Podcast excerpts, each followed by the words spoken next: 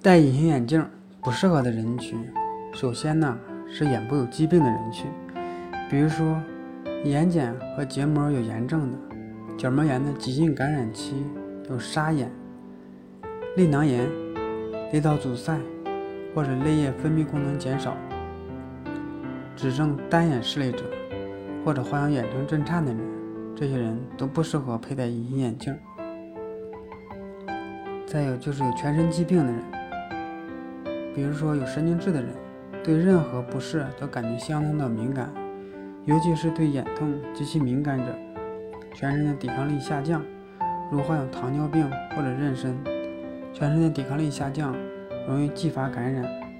还有患有关节炎、鼻窦炎的人，不适合佩戴。周围环境不好的，不能佩戴，比如说风沙比较大、尘土比较多的地方。挥发性的酸性物质比较浓度比较高的地方不适合佩戴。佩戴隐形眼镜和个人的素质也有很重要的关系。如果个人素质差、不讲卫生，或者是听从医从医生的建议的能力比较差的人，也不适合佩戴。或者说是眼睛做过手术的人，尤其是做过准分子激光。或者近视眼手术的人，在一年内呢，不能戴隐形眼镜。隐形眼镜对于年龄比较小的儿童不适合佩戴，他们正处于生长发育的旺盛时期，眼球的长度啊尚未定型。